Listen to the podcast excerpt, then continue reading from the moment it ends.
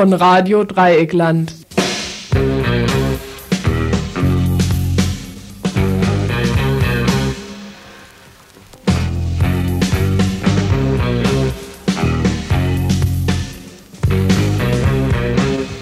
Ihr hört das Tagesinfo vom 12. Mai 1992. Was sind das für Zeiten, wo ein Gespräch über Bäume fast ein Verbrechen ist, weil es ein Schweigen über so viele Untaten einschließt? Der dort ruhig über die Straße geht, ist wohl nicht mehr erreichbar für seine Freunde, die in Not sind? Es ist wahr, ich verdiene noch meinen Unterhalt, aber glaubt mir, das ist nur ein Zufall. Nichts von dem, was ich tue, berechtigt mich dazu, mich satt zu essen. Zufällig bin ich verschont. Wenn mein Glück aussetzt, bin ich verloren. Man sagt mir, iss und trink du, sei froh, dass du hast. Aber wie kann ich essen und trinken, wenn ich dem Hungernden entreiße, was ich esse, und mein Glas Wasser einem Verdurstenden fehlt? Diese genannten Zeilen fanden wir auf einem Flugblatt von Beschäftigten der Lufthansa Servicegesellschaft in Frankfurt, die sich kritisch zu den Tarifauseinandersetzungen im öffentlichen Dienst äußern. Wir wollen, wenn auch sicherlich mit vielfältigen Beschränkungen, in der folgenden Stunde ein wenig über Untaten berichten, aber nicht nur über Untaten. Herzlich willkommen zum heutigen Info. Wie immer könnt ihr, liebe Hörerinnen und Hörer, euch technisch zuschalten, uns ergänzen, uns kritisieren unter der Telefonnummer Freiburger Vorwahl und dann 31028. Ja, und damit geht's weiter mit dem Themenüberblick. Tarifauseinandersetzungen im Metallbereich, Tarifkompromiss im öffentlichen Dienst. Werden die Beschäftigten der Metallindustrie sich von den Vorgaben des Tarifkompromisses im öffentlichen Dienst befreien können? Und wie verhalten sich die Beschäftigten dort zu dem Tarifkompromiss der Gewerkschaftsspitze? Seit gestern läuft die Urabstimmung in Betrieben und Verwaltungen. Wir haben uns ein wenig umgehört. Kinderparadies Freiburg. Das Freiburger Kinderbüro will Kindern ermöglichen, sich besser in der Stadt zurechtzufinden, die Innenstadt kindgerechter zu gestalten. Wie und mit welcher Begründung? Einer Frage, die wir aus Anlass der heutigen Pressekonferenz des Kinderbüros nachgegangen sind. Rassismus, eine neue Erscheinung im Ostteil Gesamtdeutschlands. Ein Interview mit Bernd Siegler, Mitarbeiter der Taz, der gestern Abend zu diesem Thema in Freiburg einen Vortrag hielt. Frauenprojekte unter einem neuen Dach, in neuen Räumen. Das Frauen- und Mädchengesundheitszentrum, Wildwasser und das feministische Archiv stellen ihre neue Behausung der Öffentlichkeit vor. Wir haben uns umgeschaut und berichten über ihre Arbeit. Der Paragraph 218. Wieder einmal eine Initiative zur Novellierung des Paragraph 218, diesmal in großer Koalition von SPD, FDP und CDU vorgestellt. Was bedeutet er für Frauen, die vor der Entscheidung zum Schwangerschaftsabbruch stehen? Ein Gespräch mit Anke Uhl von der hiesigen Anti Paragraph 218 Gruppe. Wohnraum auch in Basel, unerschwinglich und von Gesetzeshütern geschützt. Ein Bericht über eine Demonstration gegen Wohnraumzerstörung und Wohnungsnot in Basel. Eine Lyrikerin wird 70. Eine Geburtstagsgratulation für Rosmarie Bronikowski, in Ebringen lebende Dichterin und engagierte Persönlichkeit gegen Unrecht, das diese Gesellschaft hervorbringt. Und auch RDLs Geburtstag nähert sich. Keine 70, aber 15 Jahre wird unser Projekt im Juni. Und es ist immer noch zu hören. Allerdings, es klemmt auch der Schuh. Die leidige Finanzfrage stellt das Überleben allzu häufig in Frage.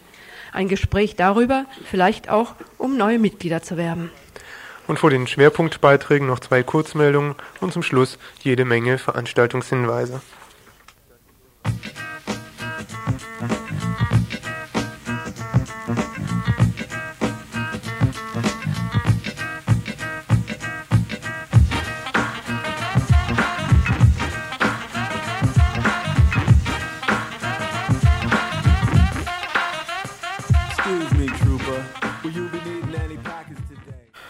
Erreichte gestern eine Meldung des Kurdistan-Komitees hier in der BRD, ähm, das Kurdistan-Komitee von Kurden und Kurdinnen, die in der Türkei leben.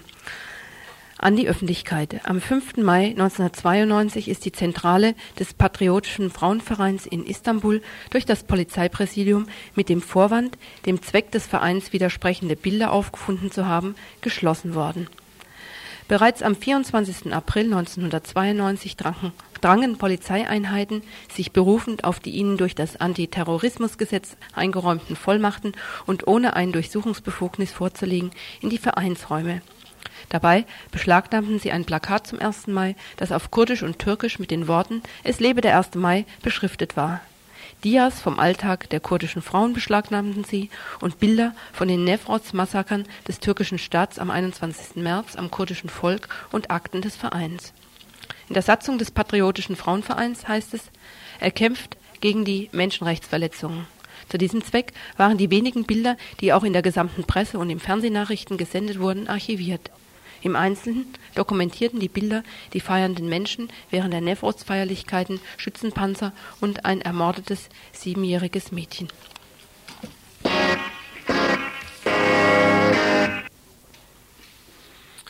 Erste Fälle von Abschiebungen in den Krieg. Keine Abschiebung von Deserteuren aus dem, aus dem ehemaligen Jugoslawien, so lautet eine Meldung vom deutschen, von der Deutschen Friedensgesellschaft Vereinigte Kriegsdienst Kriegsdienstverweigerinnen. Seit Wochen berichten die Medien über Kampfhandlungen in den Republiken des, des ehemaligen Jugoslawien. Alle Bevölkerungsgruppen sind in diesen Auseinandersetzungen beteiligt und machen und haben mobil gemacht. Für diejenigen, die sich an diesem Krieg nicht beteiligen wollten, blieb, bleibt und blieb oftmals keine andere Wahl als die Flucht ins Ausland. Hunderte von Kriegsdienstverweigern und Deserteuren aus allen, aus allen Bevölkerungsteilen sind in den letzten Wochen und Monaten in die Bundesrepublik geflüchtet, weil sie nicht bereit waren, sich an diesem Krieg zu beteiligen. Kriegsdienstverweigerung und Desertion sind ein effektives Mittel gegen die Fortsetzung des Krieges. Dabei stehen besonders im Krieg auf Kriegsdienstverweigerung und Desertation, Desertion härteste Strafen. Auch die Hinrichtung ist für Deserteure möglich. Die Bundesrepublik gewährt Kriegsdienstverweigerern grundsätzlich kein Asyl.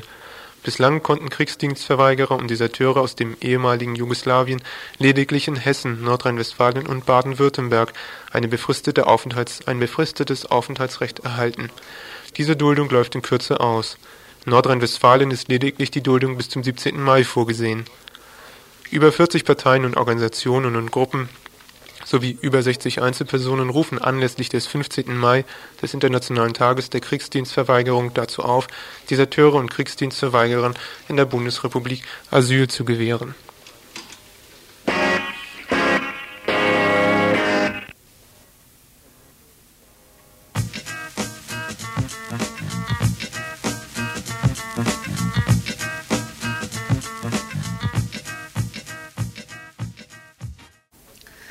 Warnstreiks in der Metallindustrie allenthalben. Auch heute war wieder was los. Neben mir im Studio jetzt der Eddie kommt gerade frisch von der Informationsquelle sozusagen. Eddie, wie, was lief denn heute in Bezug auf Warnstreiks innerhalb der Metallbranche hier in der Region?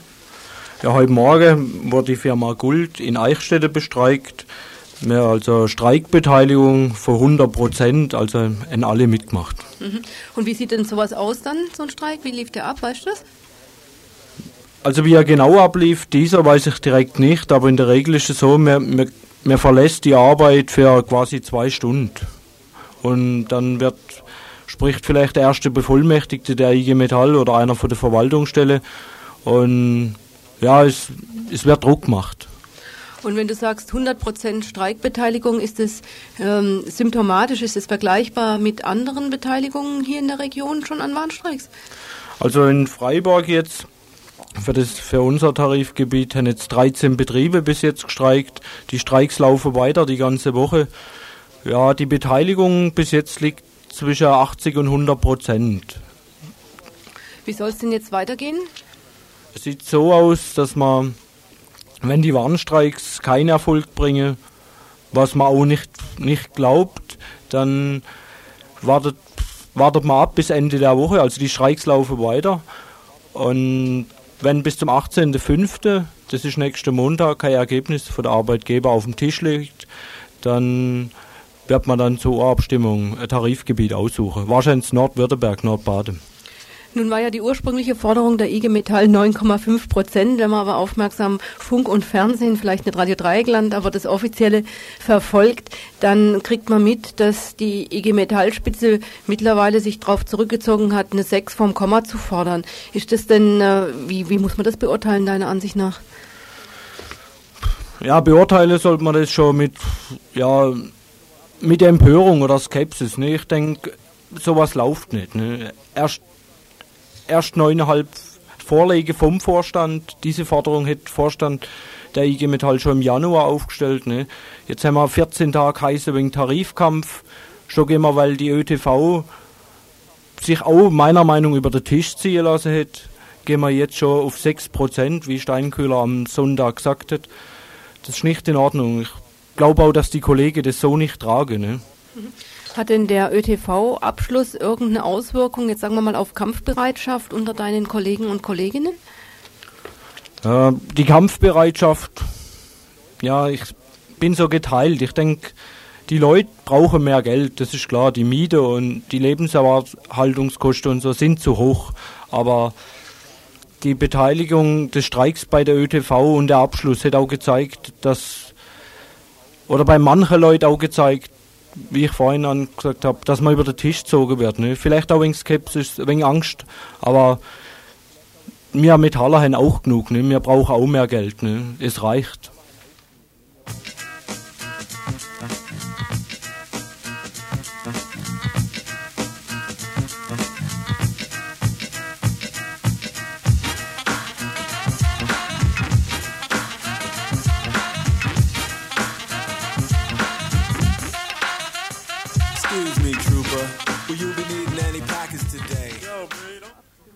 Ihr hört das Tagesinfo vom 12. Mai 1992. Schon wieder findet eine Urabstimmung unter den Beschäftigten im öffentlichen Dienst statt. Diesmal sind bis einschließlich am morgigen Mittwoch die Arbeiter und Arbeiterinnen sowie die Angestellten, die gewerkschaftlich organisiert sind, aufgerufen, darüber zu befinden, ob sie dem Tarifabschluss ihrer Gewerkschaft zustimmen oder nicht. Bekanntlich präsentierte ja die Gewerkschaftsspitze der Gewerkschaft Öffentliche Dienste Transport und Verkehr ÖTV am vergangenen Mittwoch ein, einen Tarifkompromiss. Einen Tarifkompromiss erzielt bereits am ersten Tag der Wiederaufnahme der Verhandlungen mit den öffentlichen Arbeitgebern. Ein Tarifkompromiss, so die Aussage der Gewerkschaft, womit die Beschäftigten angeblich leben könnten. Dieser Abschluss kam für die meisten Gewerkschaftsmitglieder an der Basis allerdings völlig überraschend. Denn dort, an der Basis, war in diesem Jahr die Streikbereitschaft ungewöhnlich hoch. Die Beschäftigten waren darauf eingestellt, sich von dem Gejammere der Politiker aus Bund, Länder und Gemeinden diesmal nicht über den Tisch ziehen zu lassen. Zu deutlich fallen einerseits die vorhandenen Gewinnmargen der Wirtschaft aus, zu klar ist, dass Länder und Städte für ihre Prestigeobjekte, sei es der Straßenneubau, seien es Kongresszentren wie die Kultur- und Tagungsstätte in Freiburg, immer die nötigen Milliarden oder Millionen ausgeben. Und dann dieser Tarifkompromiss, weil angeblich nicht mehr als 5,4 Prozent Lohnerhöhung und für die niedrigen Einkommen ein Einmalbetrag von maximal 750 D-Mark für die ersten Monate durchsetzbar war. Viele Kolleginnen und Kollegen, die sich im Streik befanden, konnten es fast nicht glauben. Sie wollten mehr durchsetzen. Sie spürten auch die Kraft dazu. Kritik an der allzu willfährigen Kompromissbereitschaft der ÖTV-Spitze wurde allenthalben laut. Mit Spannung ist deshalb das Ergebnis der Urabstimmung zu erwarten. Werden sich die Kritiker des Tarifabschlusses mit ihrem Nein durchsetzen, trotz massiver Stimmungsmache für eine Annahme des Tarifabschlusses seitens der ÖTV-Spitze? 50 Prozent der Stimmen müssen sich für den Abschluss aussprechen. Wenn nicht, ist alles wieder offen. Wir hörten uns heute unter Beschäftigten des öffentlichen Dienstes um, um zu erfahren, wie die Stimmung vor Ort ist. Im psychiatrischen Landeskrankenhaus in Emdingen sprachen wir mit Elke Oberle, ÖTV Vertrauensfrau. Ich möchte mal wissen, wie denn eure Kolleginnen und Kollegen nach deiner An Ansicht mit dem Tarifabschluss zufrieden sind. Also von Zufriedenheit kann man nicht sprechen. Ich denke eher, dass es zwar wohl angenommen wird, so mehr oder minder, ne? aber also die Leute, die 5,4 Prozent kriegen, die, also das ist das, was der Schlichterspruch ist, sind eigentlich eher unzufrieden. Ne? Mhm. Hätten die sich denn, wie war denn die Stimmung, bevor dieser überraschende Abschluss so schnell kam bei euch? Also mir wollte ja eigentlich diese Woche noch streiken in Teilbereichen. Ne? Mhm. Also das wäre ab heute dann losgegangen. Und wie läuft jetzt die Urabstimmung ab? Wie schätzt du das ein? Ja, vom Ergebnis her. Ja, wie sich die Leute beteiligen, was sie dazu sagen. Das Ergebnis wirst du ja nicht voraussagen können. also, ich, also die Beteiligung, die ist ganz gut bei uns. Ne? Es sind natürlich viele Leute in Urlaub oder halt frei, weil wir Schichtbetrieb sind. Ne? Ähm, aber die meisten sind halt also einfach nicht zufrieden, ne? wie schon gesagt. Ne? Szenewechsel. Kreiskrankenhaus in Emdingen. Mein Gesprächspartner Gerhard Niklas im Personalrat des Kreiskrankenhauses. Ich denke, ähm, zufrieden mit dem Abschluss sind die wenigsten. Ähm, was sich natürlich unterschiedlich äußert, ist jetzt so ähm, die Frage, ob man trotz aller Bedenken oder Unzufriedenheit jetzt äh, zustimmt oder nicht. Und ich meine, da gibt es sicher halt die zwei Teile. Die einen stimmen zu, die anderen stimmen nicht zu. Und äh, so wie ich es im Moment überblicke, die Wahl ist zwar geheim, aber man hat ja doch äh, den Kontakt mit den Leuten, sind äh, diejenigen, die gegen in der Urabstimmung gegen den Abschluss stimmen, deutlich in der Mehrheit. Szenewechsel, Arbeiterwohlfahrt in Freiburg, Gespräch mit Ilse Schweikart. Gut, die Ureinschätzung kann ich noch nicht einschätzen, wie es zustande kommt. Für mich ist so, dass ich natürlich unzufrieden bin mit dem Ergebnis, dass ich aber denke, äh, es kann jetzt keine weiteren Streiks geben, äh, weil, die, weil die Kraft einfach raus ist und auch einfach im öffentlichen Dienst nicht mehr die Akzeptanz für einen Streik da ist. Und wieso bist du unzufrieden mit dem Ergebnis? Weil ich denke, die Verhandlungen sind viel zu schnell durchgezogen worden, viel zu schnell abgebrochen, beziehungsweise ja, viel zu schnell ein Kompromiss gefunden worden. Man hätte das Ganze äh, länger ziehen können, einmal um, um nicht plötzlich am Morgen vor einem abgebrochenen Streik zu stehen, was ziemlich Verwirrung geschaffen hat und auch nicht den äh, Eindruck gemacht hat, als ob lang und intensiv verhandelt worden wäre. Diesen Eindruck haben nicht nur die Kolleginnen und Kollegen in verschiedenen Betrieben und Verwaltungen in Freiburg und Region. Besonders scharf auf den Punkt gebracht haben diesen Eindruck oder auch das Misstrauen in die Verhandlungen bereits Kolleginnen und Kollegen, die bei der Lufthansa Service Gesellschaft in Frankfurt beschäftigt sind und die bereits vor Abschluss dieser Tarifverhandlungen, vor diesem Tarifkompromiss einen Flugpfad veröffentlicht haben, in dem sie ganz klar ihr Misstrauen gegenüber die Verhandlungsführung aussprechen. In diesem Flugblatt heißt es, dass ein Sozial Abbau und ein Reallohnverlust über die letzten Jahre sozusagen von der Gewerkschaft akzeptiert worden ist oder wie die Gewerkschaftsführung sagt, eben sich hat nicht anders durchsetzen lassen. Sie formulieren wörtlich, ich zitiere, bei all dem hat die Gewerkschaft beständig zugeschaut und an dem Sozialabbau mitgewirkt. Wenn sie heute die Muskeln spielen lässt, dann sollten wir vorsichtig sein, denn letztlich wird sie sich mit den Unternehmern einigen und das als großen Sieg verkaufen.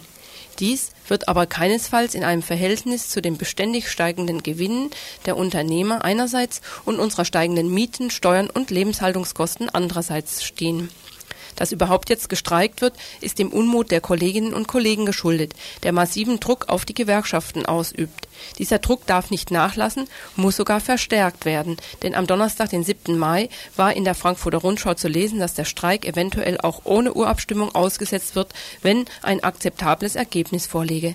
Das widerspricht allen Grundsätzen und zeigt an, dass den Gewerkschaften der Geldbeutel der Unternehmer mehr am Herzen liegt als das Wohl der Arbeiter und Arbeiterinnen. Es liegt also an uns, wir dürfen nicht weich werden und müssen klar machen, dass wir alle zusammen für unsere Rechte kämpfen werden. Das war, wie gesagt, vor dem Mittwoch, als der Tarifkompromiss gefunden wurde. Darunter dann auf dem gleichen Flugblatt das war der ursprüngliche Text und die Wahrheit hat ihn schon wieder überholt. Die Gewerkschaften haben mit 5,4 Prozent eingelenkt. Das ist eine Sauerei und das sollten wir ihnen bei der Urabstimmung auch deutlich zeigen. Wir dürfen gespannt sein, was bei der Urabstimmung herauskommt. Sicherlich ist die Situation für eine Weiterführung eines Arbeitskampfs durch diesen Tarifkompromiss und auch durch diese Urabstimmung, die sicherlich einzelne Kollegen und Kollegen hin und her reißt, ob sie jetzt zustimmen oder ablehnen sollen, sicherlich ist der Tarifkampf damit nicht leichter geworden.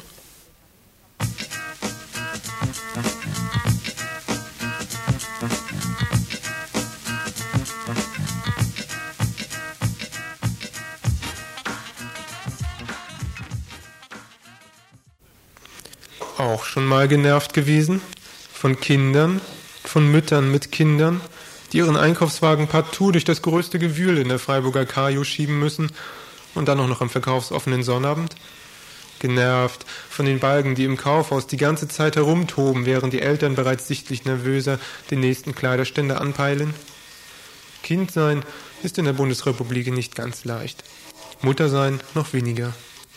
Beiden, Kindern und Müttern, wobei auch Väter nicht ausgeschlossen sein dürften, beiden hat sich das Freiburger Kinderbüro bereits vor einiger Zeit angenommen. Das Freiburger Kinderbüro, eine Einrichtung der Stadt, hat sich zum Ziel gesetzt, Freiburg kinderfreundlicher zu gestalten und umzugestalten. Eine große Aufgabe, die das Büro mit ihren nur zwei Mitarbeiterinnen und einem geringen jährlichen Etat kaum alleine lösen kann. Durch Zusammenarbeit mit anderen Ämtern und Behörden wurde immerhin schon erreicht, dass Bordsteine, Busse und Straßenbahnen mittlerweile kinderwagengerecht umgebaut worden sind, Spielecken in wenigstens einigen Ämtern eingerichtet wurden und Schulhöfe teilweise bereits kinderfreundlicher sind. Damit sind zwar Mängel behoben, zu dem Titel Freiburg kinderfreundliche Stadt, ein Programm aus dem Ende der 80er Jahre, reichen diese Verbesserungen aber natürlich noch nicht. Weil personell und finanziell im Augenblick nicht mehr möglich ist, konzentriert sich das Kinderbüro nun die nächste Zeit auf die Freiburger Innenstadt. Für diesen Bereich soll Ende Juni eine Broschüre herausgegeben werden, in der Eltern und Kinder nachschlagen können, in welchen Geschäften es Wickeltische, Spielecken und Unterstellmöglichkeiten für Kinderwagen gibt. Auch ein Stadtplan, der extra für Kinder aufgearbeitet werden soll, soll in der Broschüre enthalten sein. Bei den zum Zwecke einer Bestandsaufnahme angeschriebenen 420 Geschäften in der Innenstadt scheint das Interesse an einer solchen Publikation groß zu sein. Nun ja, lässt sich doch auch gut damit werben, ein kinderfreundliches Kaufhaus zu sein, und dann sind die Kinder von heute ja auch die Konsumenten von morgen. Die Broschüre Kinderfreundliche, Kinderfreundliche Innenstadt soll jedoch nicht nur eine Auflistung von Wickeltischen und Spielecken im Innenstadtbereich sein, sondern soll die Eltern ermutigen, ihre Kinder auch mal alleine zum Einkaufen zu schicken. Sie sollen selber Erfahrungen machen mit der glitzernden Konsumwelt.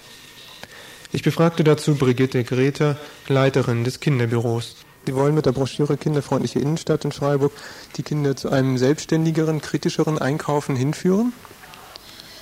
Ja, äh, wir denken halt, dass Einkaufen zum Leben dazugehört und auf jeden Fall kann man was nicht lernen, wenn man immer davon ferngehalten wird. Ja. Also insofern muss man ja äh, auch mit dabei sein und äh, ich, ich denke, dass, dass Kinder einfach das Normale erleben sollen. Sie sollen nicht immer ihre Sonderveranstaltungen und Sondersachen haben, sondern sie sollen beim ganz Normalen dabei sein können. Dazu braucht man natürlich Bedingungen, weil sich insgesamt die Bedingungen natürlich geändert haben für Kinder, ja. Aber wäre nicht vielleicht ähm, ein kritischer Einkaufsführer, der die Kinder äh, beispielsweise auch auf, ähm, in, spielerischer, in, spielerischer, Weise auf den Zusammenhang zwischen den Preisen für ein Produkt, für, für ein Pfund Kaffee und, ähm, und den Auswirkungen dieses Preises, also Armut in der dritten Welt vielleicht auch hinweist? Müsste sowas nicht auch mit in die Broschüre aufgenommen werden, um kritisches Kaufverhalten zu, zu entwickeln? Gut, es wäre natürlich was für größere Kinder, ja, wäre das sicher eine wichtige Sache. Äh, wobei jetzt äh, das Spezielle eigentlich darum geht, äh, das sehen Sie ja an den Einrichtungen, die abgefragt sind, Wickeltische, Stillmöglichkeiten, Kinderwagenplätze. Da geht es ja erstmal darum, auch kleine Kinder von Anfang an mit einbeziehen zu können. Und was die größeren Kinder betrifft, die dann selbstständig gehen können, wie ich ja schon gesagt habe, stelle ich eigentlich fest, dass das äh, Alter eher steigt, ab dem die selbstständig gehen, ja. Obwohl das für Kinder eigentlich schön ist wenn sie was selbstständig machen können, eben was, was auch einen Nutzen hat. Ja, sie wollen ja nicht immer nur diese pädagogisch angeleitete irgendwelche Einkaufsspielchen machen, sondern sie wollen einfach einkaufen. Ja, und ähm, das äh, müssen sie einfach mal ausprobieren können. Ja. Aber die Reize in einem Kaufhaus sind ja nun mal sehr groß. Also es besteht ja nicht die Gefahr, dass sie das Geld dann äh, ebenso gedankenlos ausgeben, wie es heute schon oft der Fall ist. Klar, der, aber das Angebot ist da und es ist natürlich die Frage, wie lernt man? Und ich denke, also die Kinder davon fernzuhalten, da lernen sie eben auch nicht damit umzugehen. Die Broschüre Kinderfreundliche Innenstadt erscheint Ende Juni und kann dann im Rathaus oder direkt im Kinderbüro Friedrichring 33 abgeholt werden.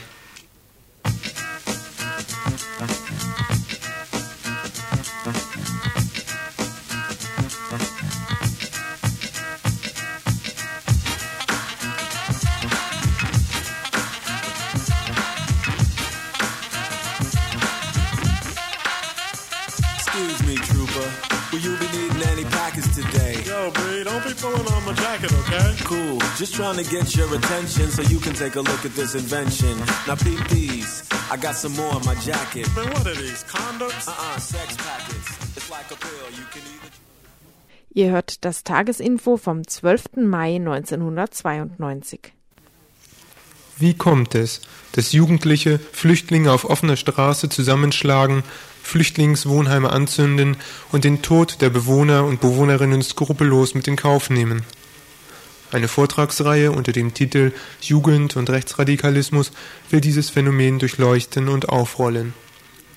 Getragen wird die Veranstaltung von mehreren Institutionen, unter anderem von, Freiburger, von der Freiburger Bürgerinitiative gegen Ausländerfeindlichkeit und der hiesigen VHS.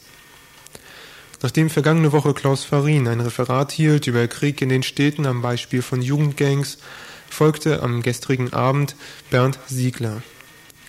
Nicht der Krieg in den Städten war sein Thema, sondern die Frage, ob sich Rechtsradikalismus wirklich nur auf Jugendliche aus einem zerrütteten sozialen Umfeld beschränkt.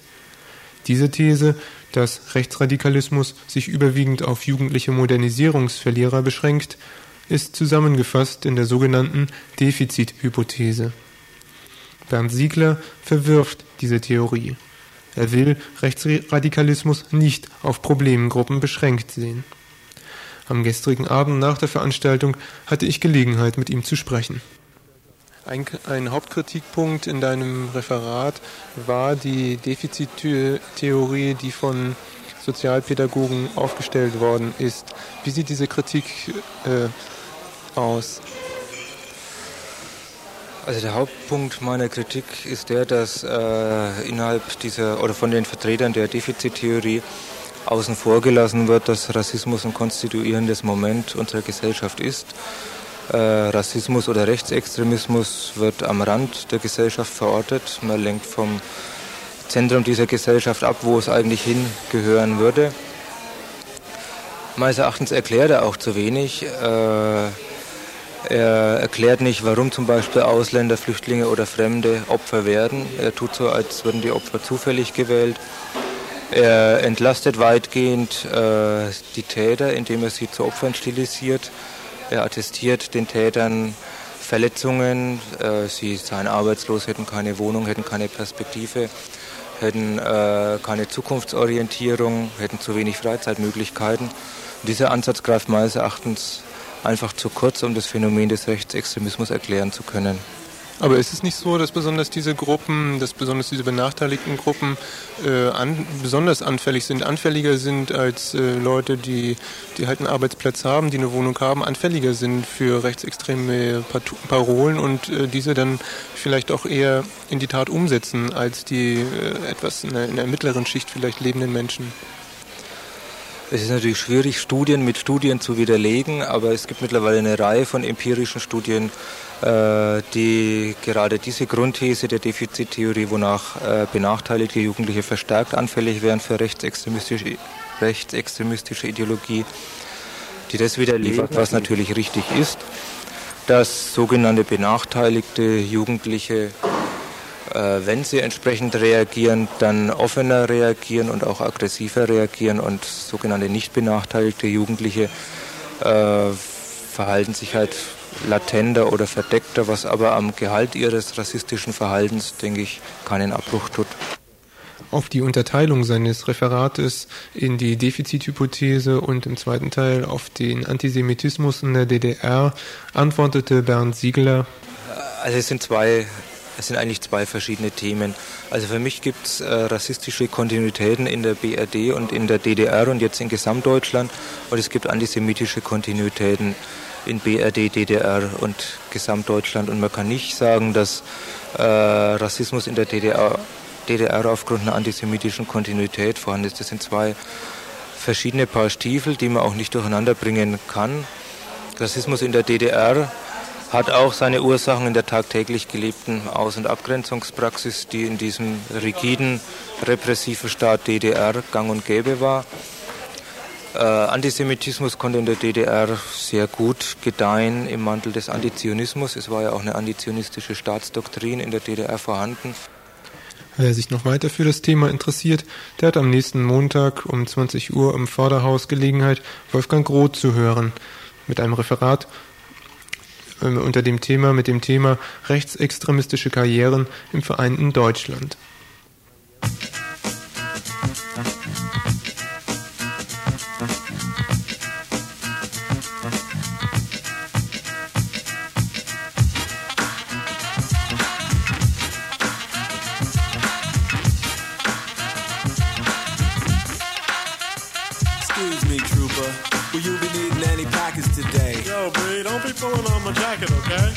Just trying to get your attention so you can take a look at this invention. Now peep these. I got some more in my jacket. Man, what are these, condoms? Uh-uh, sex packets. It's like a pill. You can either chew it up or like an Alka-Seltzer. Dissolve it in a cup. And get this. See the girl on the cover? You black out and she becomes your lover. Heute Vormittag Pressekonferenz sozusagen bei unseren neuen Nachbarinnen hier in der Adlerstraße 12 in Freiburg. Das feministische Archiv, das Frauen- und Mädchengesundheitszentrum und Wildwasser, Arbeitsgemeinschaft gegen sexuellen Missbrauch an Mädchen können seit April endlich in eigenen Räumen arbeiten. Die Gruppen waren bisher teilweise mehrere Jahre lang sehr beengt und provisorisch untergebracht. Die neuen, gemeinsam angemieteten Räumlichkeiten befinden sich, wie eben schon gesagt, in der Adlerstraße 12 auf dem Gelände der ehemaligen Greta-Fabrik. Hier hat jedes Projekt einen eigenen Büro- bzw. Archivraum. Gemeinsam genutzt werden Beratungszimmer, Küche und Kinderspielbereich. Ein größerer Gruppen- und Veranstaltungsraum, ebenfalls zur gemeinsamen Nutzung im Lagergebäude neben der Gießereihalle, wird noch renoviert. Die räumliche Nähe ermöglicht den drei autonomen feministischen Projekten auch eine enge inhaltliche Zusammenarbeit und Vernetzung und bietet den Nutzerinnen einen Ort, der ausschließlich Frauen vorbehalten ist. Heute Vormittag stellten nun die einzelnen Projekte ihre Arbeit etwas näher vor. Das ist auch der Schwerpunkt unserer Arbeit. Wir sind also Frauen- und Mädchen Gesundheitszentrum, dass wir Beratungsarbeit machen. Ähm, rund um den Gesundheitsbereich. Das heißt, es kommen also schwerpunktmäßig äh, Frauen mit äh, gynäkologischen Problemen, die oft also schon aus frauenärztlicher Behandlung unzufrieden hierher kommen. Wir nehmen uns dann Zeit, überhaupt erstmal durchzusprechen, äh, welcher Art Erkrankungen sind. Das kommt ja in den Praxen oft viel zu kurz.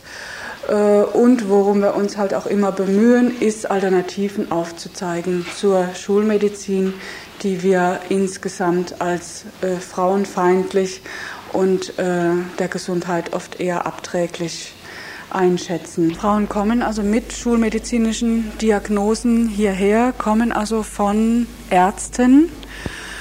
Ähm, davon äh, haben sie oft viel einfach nicht verstanden, wissen nicht, was diese ganzen lateinischen Ausdrücke bedeuten, werden äh, rapzapp mit irgendwelchen therapeutischen Vorschlägen äh, konfrontiert und kommen dann zu uns, um einfach erstmal also tief durchzuschnaufen, zu hören, was bedeutet das jetzt alles, was, äh, was, was heißt das und natürlich auch, also was, was kann ich für mich tun, außer äh, jetzt im gynäkologischen Bereich äh, Hormonbehandlung oder Operationen.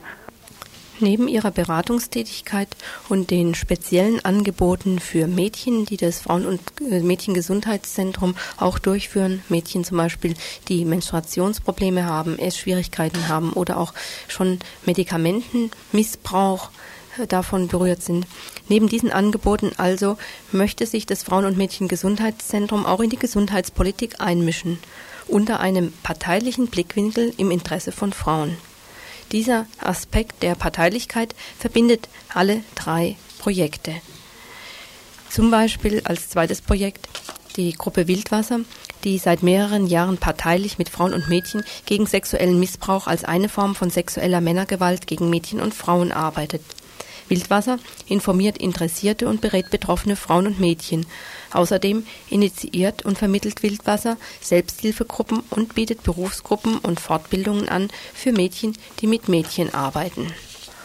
Oder aber auch das dritte Projekt, das feministische Archiv, das nun seit fünf Jahren kontinuierlich besteht. Sein Bestand im Archiv umfasst Flugblätter, Plakate, Broschüren, Zeitschriften und Presseausschnitte von Frauen und über Frauen. Das feministische Archiv ist aber nicht mehr nur ein Aufbewahrungsort feministischer Papiererzeugnisse.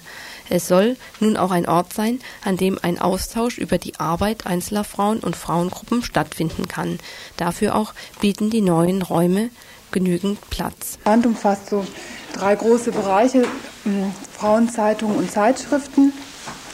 Da haben wir einige abonniert mh, aus dem Bundesgebiet und auch aus der Schweiz und aus Österreich.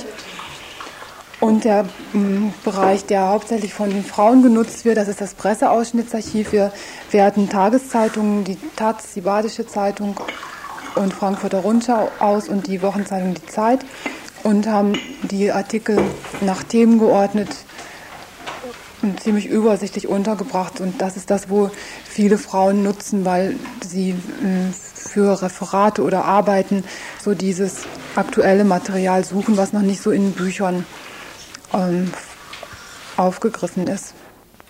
Die drei Frauenprojekte empfinden ihre gemeinsame Raumnutzung und damit auch bessere Zusammenarbeit als einen Schritt in Richtung einer Stärkung von autonomen Frauenprojekten in der Stadt. Keineswegs sind damit allerdings die Erfordernisse für Frauenarbeit abgedeckt. Von insgesamt 15 unterschiedlichen unabhängigen Frauengruppen haben die meisten nach wie vor mit großer Raumnot zu kämpfen, können sich meist nur in Privatwohnungen treffen. Deshalb halten die drei Projekte, die jetzt im Greta-Gelände Platz gefunden haben, es auch für dringend erforderlich, dass das Frauenprojektehaus im ehemaligen Lycée Terrain verwirklicht wird. Die Politik von Bund, Land und Stadt, sich gegenseitig jeweils den schwarzen Peter für die angeblich nicht vorhandenen Finanzen zur Übernahme des französischen Gebäudes zuzuschieben, halten die Frauenprojekte für ein Scheingefecht mit Ablenkungscharakter. Dahinter vermuten sie Absicht, eine Politik, die autonome Frauenarbeit nicht will. Für alle Frauen, die ganz anders als die Politiker diese Frauenarbeit aber wollen, bieten das Frauen- und Mädchengesundheitszentrum Wildwasser und das feministische Archiv am kommenden Samstag einen Tag der offenen Tür an. Und zwar zwischen 12 und 16 Uhr in den neuen Räumen der Gruppe auf dem Greta-Gelände in der Adlerstraße 12. Dieser Tag der offenen Tür ist nur für Frauen.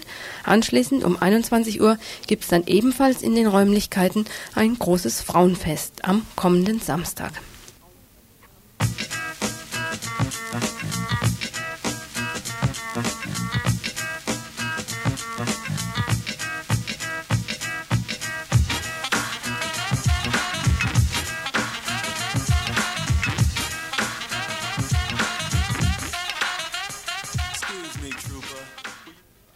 Der Paragraph 218. Schon wieder eine neue Novelle wurde letzte Woche vorgestellt, diesmal durch eine große Koalition von SPD, FDP und auch einzelnen CDU-Abgeordneten, weiblichen Abgeordneten.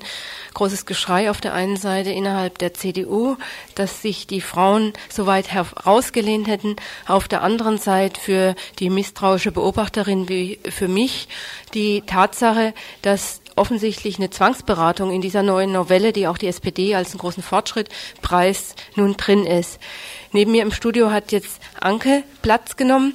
Anke ist von der Antiparagraph 218 Gruppe hier in Freiburg. Anke, ich würde gern von dir wissen, was ist denn von dieser jetzt, ich weiß nicht wievielten Novelle, die aber doch relativ erfolgversprechend scheint, weil so eine breite Koalition der nun zustimmt, was ist äh, von der zu halten?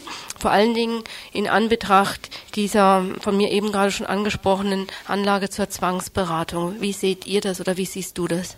Ja, also ich wollte gerade sagen, ich, ich rede für mich, weil wir haben das nicht mit der Gruppe abgesprochen. Also ich finde, also gerade was du angesprochen hast, die Zwangsberatung ist natürlich das dickste Problem. Äh, davon abgesehen, dass es natürlich nur eine Fristenregelung ist und wir uns natürlich immer für eine Straffreiheit sowohl der Frau als auch des Arztes während der ganzen Schwangerschaft aussprechen. Äh, was ich hauptsächlich problematisch finde, ist, dass also bei dieser Zwangsberatung immer noch ähm, strafrechtlich sanktioniert ist. Das heißt also, wenn eine Frau diese Beratung nicht gemacht hat oder ein Arzt auch einen Abbruch macht und keinen Beratungsschein hat, dann werden sie strafrechtlich verfolgt. Das ist auch eine relative Einmaligkeit zum Strafrechtsbereich. Normalerweise müsste sowas eigentlich als, äh, also müsste sowas eher als Ordnungswidrigkeit gehandhabt werden. Das heißt also, dass es eher so ein, Bußgeld, Bußgeld geben hm. müsste, ja, und dass es also nicht strafbewehrt ist. Mm. Was natürlich sich noch verändert, sind die, das ist also in dieser Zwangsberatung festgeschriebene Beratungsziele geben wird. Das hat es bislang auch nicht gegeben. Allerdings hatten wir da ja die andere Konstruktion mit der Indikationsregelung. Das ist jetzt also quasi ähm, noch eine Prüfung also oder, oder so dieser Schutz des Ungeborenen in die, in die Beratung festgeschrieben werden soll.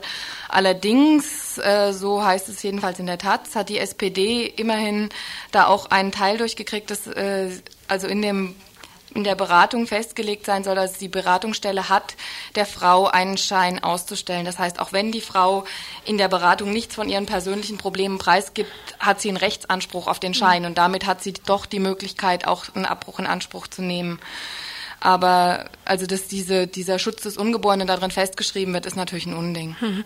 Also was, wenn ich dich jetzt richtig verstehe, haben wir natürlich sowieso nicht die Maximalforderung wie keinerlei Strafverfolgung, was ja eigentlich nur das einzig, meiner Ansicht nach auch einzig sinnvolle wäre, jegliche Strafverfolgung für äh, einen Schwangerschaftsbruch äh, abzuschaffen. Also das ist nicht, aber eine richtige Fristenregelung ist es auch nicht. Dann äh, eine richtige Fristenregelung müsste eigentlich kein, äh, äh, keine Zwangsberatung mit drinne haben. Wie sieht denn jetzt also die Konsequenzen für eine Frau, die meinetwegen mm, einen Abbruch machen möchte? Wie sieht die, wie sehen diese Konsequenzen jetzt aus? Was nach diesem neuen Gesetzentwurf vorausgesetzt er geht durch, müsste denn die Frau alles über sich ergehen lassen? Mhm. Also sie müsste das Beratungsgespräch über sich ergehen lassen. Allerdings finde ich, also so, sie muss keine Indikation mehr kriegen und das ist natürlich, denke ich, auch ein Vorteil. Also man muss natürlich sehen, für Frauen, die so eher aus dem studentischen Spektrum kommen oder, oder Sozialhilfeempfängerinnen sind, für die ändert sich relativ wenig, weil die auch relativ leicht eine soziale Indikation kriegen. Aber für Frauen, die, sagen wir mal, vielleicht gut verdienen oder einen Mann haben, der gut verdient und kein Kind wollen, ist es, wird es sicherlich leichter werden. Und das finde ich also bei allem Negativen daran auch wichtig. Also ich, ich sehe auch ich kann, oder sagen wir mal so, ich kann die Ambivalenzen verstehen von Frauen, die im Bundestag sitzen und sagen, lieber stimme ich im Entwurf zu, der, der halt für mich ein fauler Kompromiss ist, als dass es so bleibt, wie es mhm. ist. Was ich als oder als wirklichen Vorteil daran auch sehe, ist, dass es also für die Ärzte eine sehr viel größere Rechtssicherheit gibt. Und was ich hoffe und auch denke, ist, dass also das Theisen-Urteil auf jeden Fall revidiert wird. Das ist ja jetzt nochmal nach Augsburg zurückverwiesen und wenn es eine neue Rechtslage geben wird, dann dürfte Tyson eigentlich nicht in den Knast kommen. Tyson, äh, um das nochmal einzufügen, ist ein Frauenarzt gewesen, der ähm, Abtreibungen mit Einwilligung auf Bitten von Frauen vorgenommen hat und strafrechtlich äh, massiv belangt worden ist. Wir haben da ja öfter schon drüber gerecht, äh, berichtet. Also könnte man das so sagen, die Frau muss eigentlich die psychische Kraft haben, dieses Beratungsgespräch durchzuhalten. Oder ist das zu? Und dann kommt sie schon zu ihrer Indikation, falls dieser Entwurf ja, durchgeht. Ja, was, was ich also viel schlechter finde, ist eigentlich, dass sich die SPD SPD hier im Land, und das finde ich ist also, das ist wirklich das Unding. Also ich denke, auf Bundesebene haben die durch ihre Frauen, die da auch viel Druck gemacht haben, die auch immer mit Bündnis mit, zwei Anti, mit dieser Anti-218-Bewegung gestanden haben, viel kapiert. Aber so, dass sie hier im Land einfach sagen, in den Koalitionsverhandlungen, ja, wir hoffen einfach auf Bonn und dann wird alles besser, da wird nichts besser, ja. Wir werden keine ambulanten Abbrüche hier in Baden-Württemberg kriegen. Die Frauen werden zwar ihre Beratung hier machen können, aber sie werden weiter vielleicht nach Hessen fahren müssen. Genauso sieht es in Bayern aus. Mhm. Aber die, für die Ärzte ist der rechtliche Stand besser geworden. Und auch hier, also die können auch hier dann eher mhm. versuchen, auch Abbrüche zu machen. Jetzt ist nun auch diese Novelle noch nicht durch. Wie siehst du denn die Chancen dafür, dass das der Kompromiss wird? Hm. Ja, also so, ich denke, dass es wahrscheinlich eine Mehrheit dafür geben wird. Hm, es ist ja noch kein endgültiger Entwurf. Da wird ja noch hin und her verhandelt und es wäre schlimm, wenn sich an den Beratungsrichtlinien noch was ändern würde. Deswegen finde ich es gut, auch jetzt momentan was zu machen. Dazu auch nochmal zu sagen, es ist ein Kompromiss und ich finde, es ist ein fauler Kompromiss, aber mh, mm, also auf jeden Fall sollte vielleicht also noch mehr Druck gemacht werden, dass das Beratung, also Pflichtberatung wegkommt. Das wird vielleicht nicht möglich sein, aber auf jeden Fall, dass sie nicht noch verschlechtert wird. Also mhm. wenn es einen einseitigen zugunsten Schutz des Ungeborenen ist, dann werden die Beratungen sicherlich ziemlich ätzend aussehen. Und was schlagt ihr jetzt als letzte Frage vielleicht äh, vor ähm, von der Paragraph 218 Gruppe hier, wie Frau aktiv werden kann in der Richtung? Ja, also wir äh, von der bundesweiten Koordination gab es ein Treffen und da ist also beraten worden, dass schon was getan werden soll. Es ist die Frage, ob eine Demonstration gemacht werden soll, eine Zentrale in Bonn. Äh, es ist nicht so viel Zeit und es ist mit der Mobilisierung vielleicht nicht so günstig, aber dass wir hier vor Ort was machen. Und Frauen, die daran interessiert sind, können sich gerne bei dem Bündnis gegen den Paragraph 218 melden. Das geht einerseits entweder in der Buchhandlung Jos Fritz, da was für die 218-Gruppe zu hinterlegen, oder sagen wir, das ist vielleicht auch die einzige oder einfachste Lösung, das so zu machen. Und wir werden auf jeden Fall hier auch sei es Veranstaltungen, sei es Stadtstände, sei es eine Demo dazu machen. Und Frauen, die mitmachen wollen, sind ganz, ganz herzlich eingeladen zu diesem Bündnis. Ja, dann äh, danke ich dir mal, dass du da warst und ich hoffe, dass wir hier auch kontinuierlich noch berichten werden und die Aktivitäten von euch auch ein Stück unterstützen können. Ja, wäre prima. Ihr hört das Tagesinfo vom 12. Mai 1992.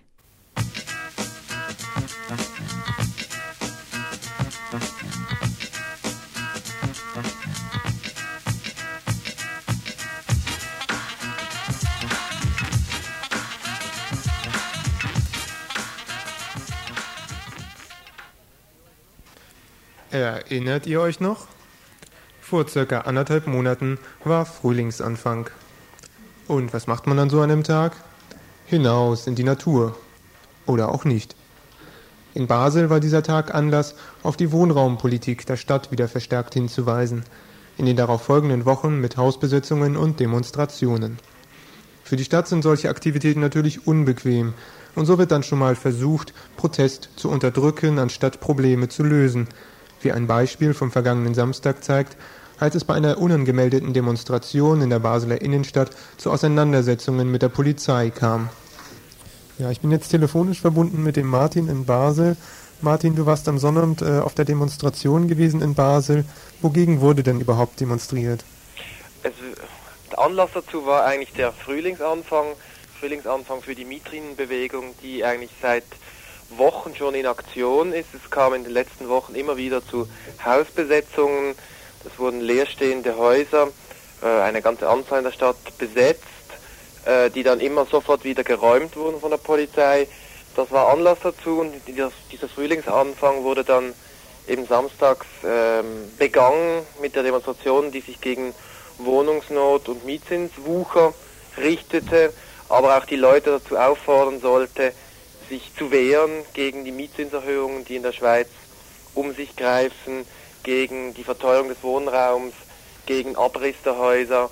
Also eine Aufforderung an die Leute, sich für ihre Wohnungen einzusetzen und halt auch unübliche Mittel einzusetzen. Mhm. Die Demonstration ist aber nicht ganz friedlich verlaufen. Es ist ja zu Zwischenfällen gekommen. Die Demonstration war nicht bewilligt und deshalb war schon die Polizei von Anfang an mit einem Riesenaufgebot präsent. Es waren etwa 100 bis 200 Personen an der Demonstration. Die Polizei war mit sieben Einsatzwagen von vornherein auch auf dem Platz.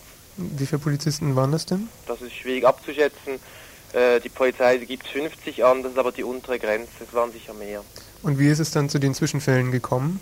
Der Demonstrationszug ging dann durch die Stadt. Die Polizei war, äh, hat das äh, beobachtet bei der Heuwaage äh, hielt dann der Demonstrationszug an vor dem neuen geplanten Knast.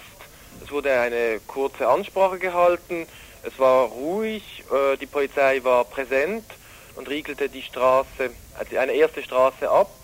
Dann wurden die weiteren Fluchtwege abgeriegelt und die Demonstration eingekesselt.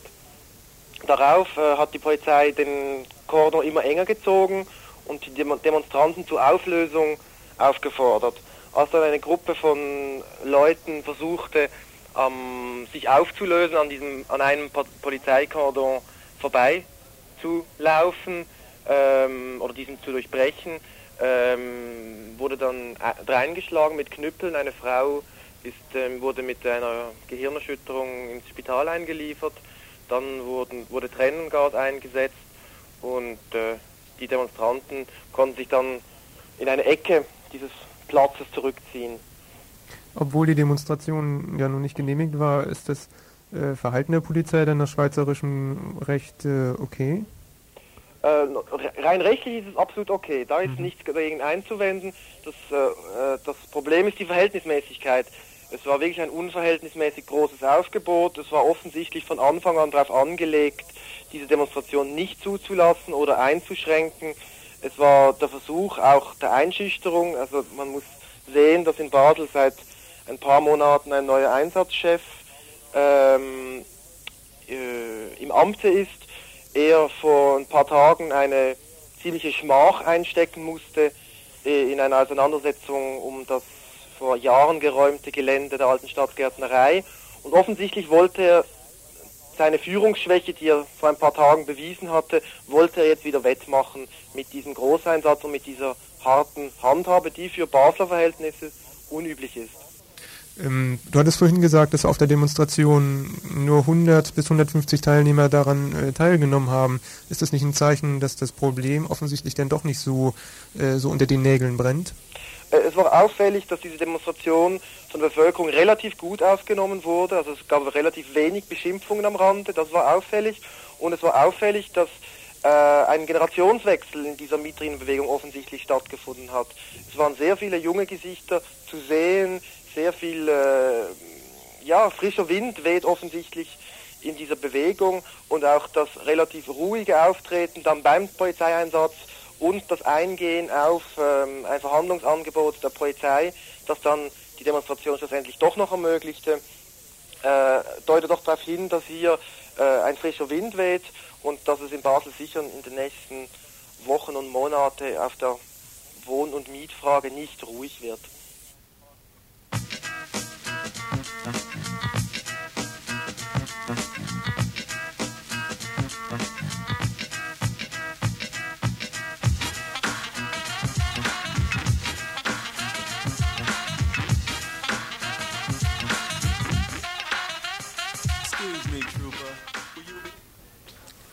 Ein Geburtstagsglückwunsch, recht ungewöhnlich an dieser Stelle im Tagesinfo von Radio Dreieckland. Die Jubilarin ist Rosmarie Bronikowski, Schriftstellerin, Lyrikerin und engagierte Mitstreiterin gegen Ungerechtigkeiten in dieser Gesellschaft. Rosmarie Bronikowski aus Ebringen bei Freiburg wurde in der vergangenen Woche 70 Jahre alt.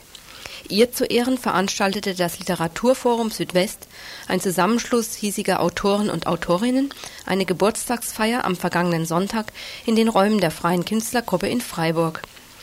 Eva Maria Berg, Mitglied der Freiburger Autoren- und Autorinnengruppe, hielt dort eine Rede, in der sie sich mit Rosmarie Bronikowskis Leben und Schaffen auseinandersetzte. Neben Rosemarie Bronikowskis fantasiereichen, manchmal fast spielerisch leichten Texten findet die tiefgehende Betroffenheit immer wieder Ausdruck. Sie ist auf Seiten der Unterdrückten, erhebt jedoch nicht vordergründig oder provokativ Anklage. Es kann keine Rede sein von sogenannter engagierter Lyrik. Sie zeigt sich misstrauisch gegenüber den oft sehr gut gemachten und dabei blutleeren Gebilden, Konstruktionen. Sie wünscht sich selbst ein tätiges Lesen, das zu eigenen Antworten anregt. So können auch ihre Gedichte gegen Krieg und Rüstungswahnsinn verstanden werden, das heißt gegen Entscheidungen wider den Willen der meisten Menschen. Sie zieht immer wieder für sich selber Konsequenzen und versucht über den Rahmen ihrer großen Familie hinaus, wie auch integrierend in ihre Familie hinein und dabei unterstützt von ihrem Mann, mit ihren persönlichen Möglichkeiten einzugreifen, beispielsweise durch die Betreuung von Häftlingen, Haftentlassenen, Außenseitern der Gesellschaft, durch ihre Teilnahme an Solidaritätsveranstaltungen, Lesungen, Demonstrationen, wenn es um die Infragestellung und Bedrohung der Lebensqualität der menschlichen Zukunft geht, wie schon in den 70er Jahren in der Anti-Atomkraftbewegung in unserer Nähe Wiel, Fessenheim, zunehmend in den 80er Jahren in der friedenspolitischen Bewegung geprägt von der Sorge um Nachrüstung und drohende Vernichtung durch Krieg. Dabei wird sie auch Mitglied der Freiburger Friedenswoche. Rosmarie Bronikowskis Engagement war und ist vielseitig. Immer jedoch stand und steht sie auf der Seite derer, deren Anliegen eher nicht an die Öffentlichkeit dringen und derjenigen, die gegen den Strom schwimmen.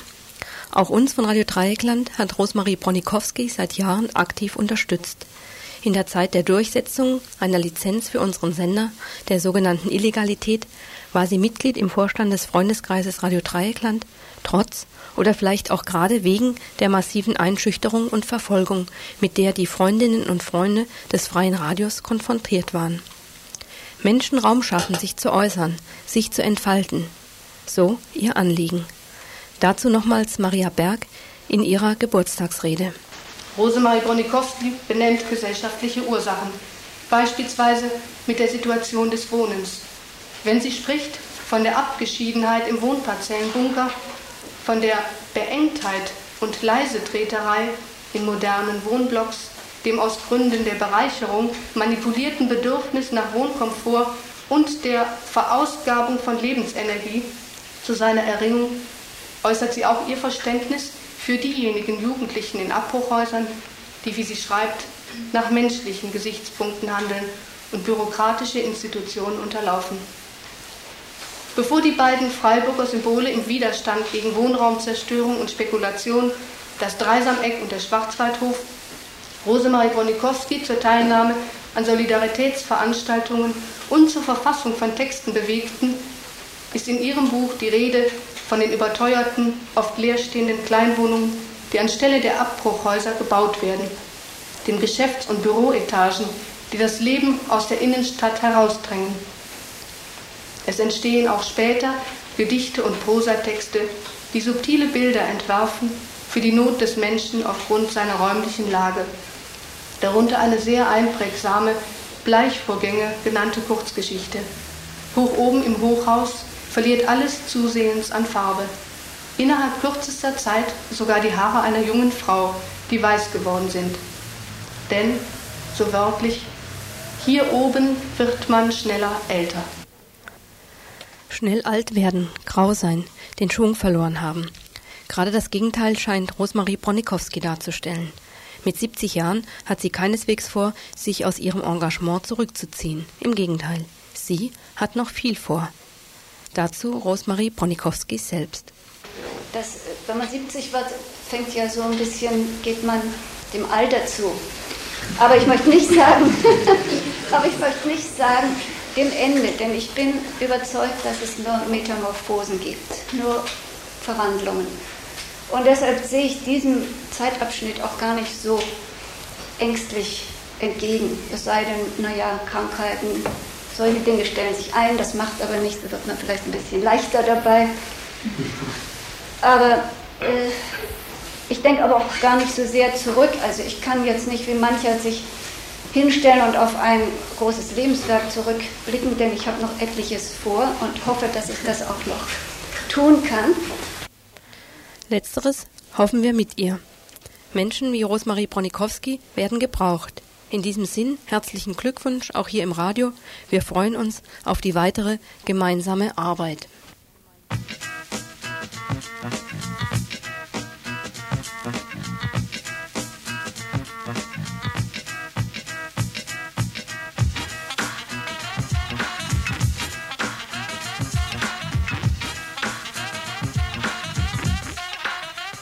Excuse me, trooper.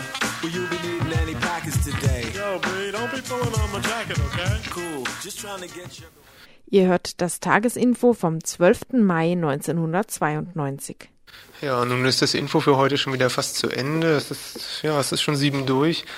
Bleiben noch drei Veranstaltungstipps für heute Abend. Erst einmal in Staufen. Die Umwelt findet eine Veranstaltung statt zur Weltumweltkonferenz in Rio mit dem Titel Ist die Menschheit noch zu retten? Heute Abend um 20 Uhr in Staufen, Lilienhof, im Lilienhof. Eine weitere Veranstaltung, die heute Abend stattfindet, ist ähm, ein Informations-, eine Informations- und Diskussionsveranstaltung AIDS, was geht das Frauen, Lesben und Kinder an. Ähm, heute Abend um 20 Uhr im Radikaldemokratischen Zentrum wird darüber diskutiert. Die Gesprächsleitung haben Ilse Kirschner und Brigitte Oswald. Dienstag, heute Abend, 20 Uhr, Radikaldemokratisches Zentrum. Und ein letzter, Pro, nicht Programmhinweis, sondern ein Veranstaltungstipp im, weitesten Sinn, im weitesten Sinne. Die Volksküche findet heute Abend in der Fabrik Habsburger Straße 9 um 20 Uhr statt. Es gibt ein Salatbuffet, zu dem alle herzlich eingeladen sind. Ja. Bitte? Hier gibt es noch einen, einen, einen Tipp. Ja, der Tipp heißt einfach nur, die Verantwortlichkeit für die Sendung zu benennen. Ja, und die liegt bei Traudel und Bernd. Und dann heißt es hoffentlich auch nächsten Morgen und am nächsten Dienstag wieder Tagesinfo von Radio Dreieckland.